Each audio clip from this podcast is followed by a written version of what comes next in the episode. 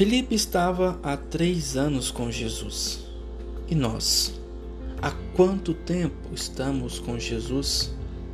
Há quanto tempo ouvimos falar dele? Dizemos acreditar nele como nosso Salvador? Há muito, muito tempo. Mas também nós ainda não o conhecemos, ainda não pensamos como ele, ainda estamos muito longe de sua maneira de agir.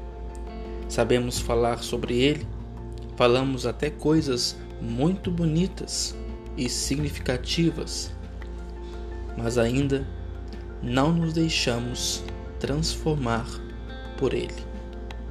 Que Deus vos abençoe, em nome do Pai, do Filho e do Espírito Santo. Amém.